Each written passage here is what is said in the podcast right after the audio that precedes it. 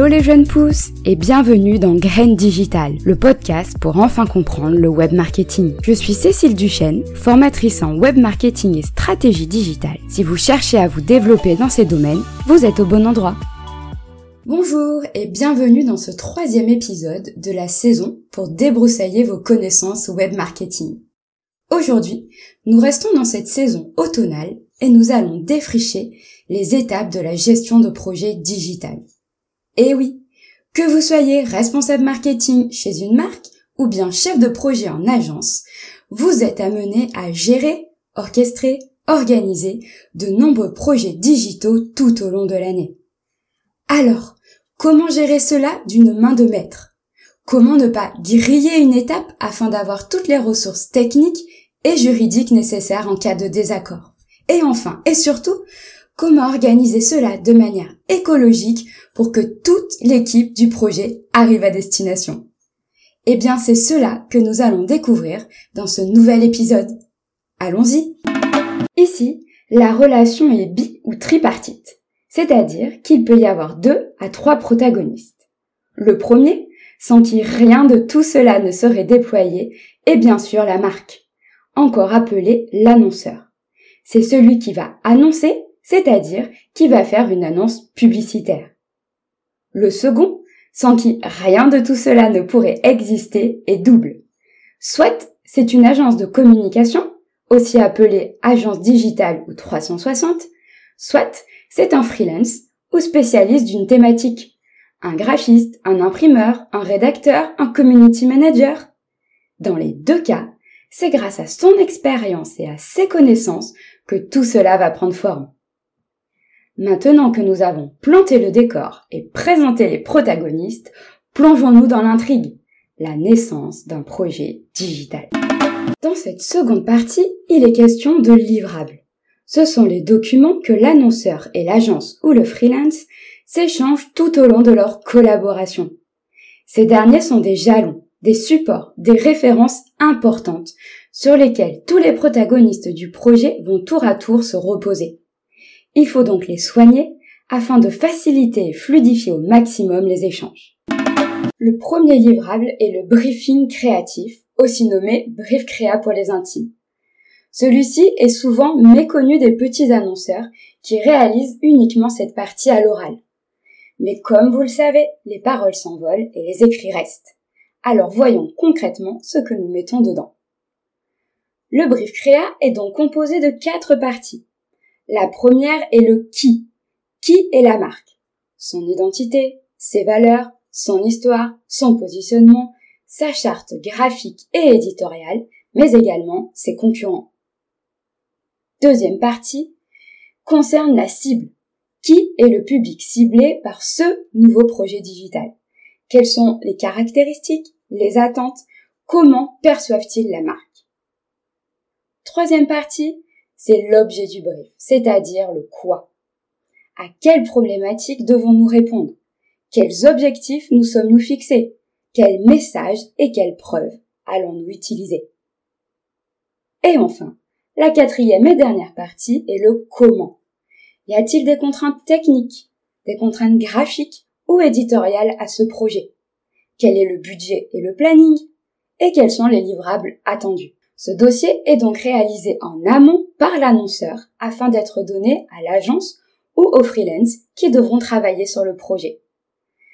Sans ce document, pas de cadre et donc de nombreuses possibilités de divaguer. Deuxième livrable, le devis. N'oubliez pas de les mettre si vous êtes prestataire et de le faire valider, c'est-à-dire signer si vous êtes l'annonceur. L'idée, c'est une signature du responsable chez l'annonceur avec la mention bon pour accord. Sans ce document validé, vous allez au-devant de possibilités de déconvenus au moment du paiement. C'est le troisième document, mais le plus important. Je vous parle aussi du cahier des charges. C'est votre guide, votre référence de part et d'autre de la relation sur les objectifs et attendus du projet digital. Ce document est réalisé par l'agence ou le freelance à destination de l'annonceur. Mais il n'est pas exclu de le réaliser à quatre mains, bien entendu. Il est en trois à cinq parties selon la typologie de projet digital réalisé. Voici les trois parties incontournables. Première partie, l'analyse de la concurrence. Qui, comment, avec quelle spécialité, qu'est-ce qui semble fonctionner ou non chez vos concurrents?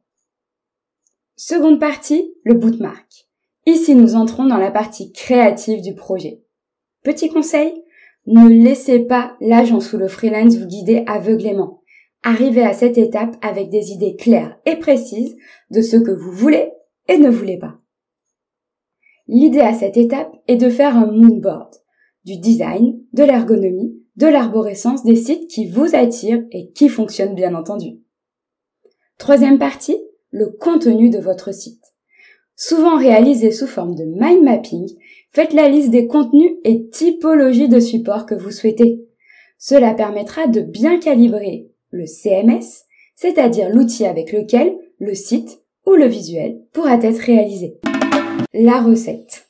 Dernier document lorsque le site vous a été livré, réalisez une recette, c'est-à-dire un document sur lequel vous listez à l'annonceur tous les écarts que vous percevez entre le cahier des charges réalisé en première partie et le livrable du projet digital.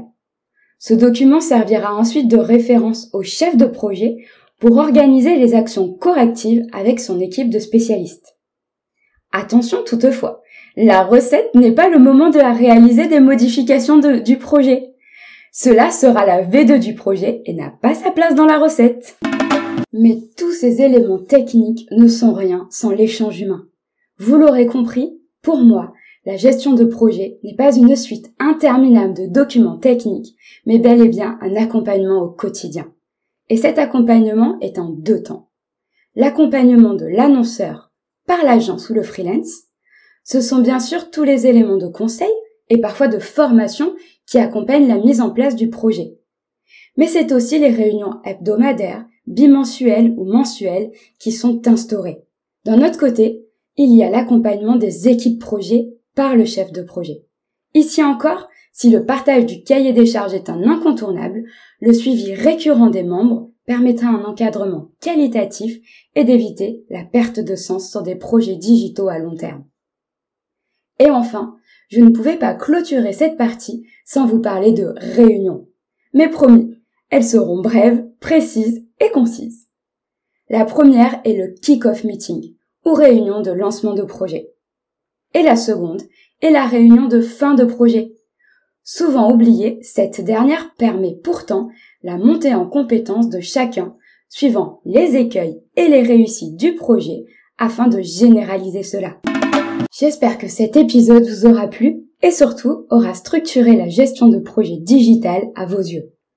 Pour mémoire, nous avons découvert les parties prenantes, que sont l'agence, le freelance et l'annonceur. Les livrables, que sont le brief créatif, le devis, le cahier des charges et la recette. Et enfin l'accompagnement auprès de l'annonceur, aussi bien que des équipes projet, au travers de trois temps forts que sont la réunion de lancement, le suivi et la réunion de fin de projet. La saison automnale touche à sa fin et le podcast prendra ses quartiers hivernaux très prochainement. Retrouvez-nous le 21 décembre pour un épisode teasing. À très vite! Merci de m'avoir écouté. Si l'épisode vous a plu, n'hésitez pas à vous abonner et surtout à me laisser 5 étoiles. On se retrouve dans 15 jours pour un nouvel épisode. À bientôt!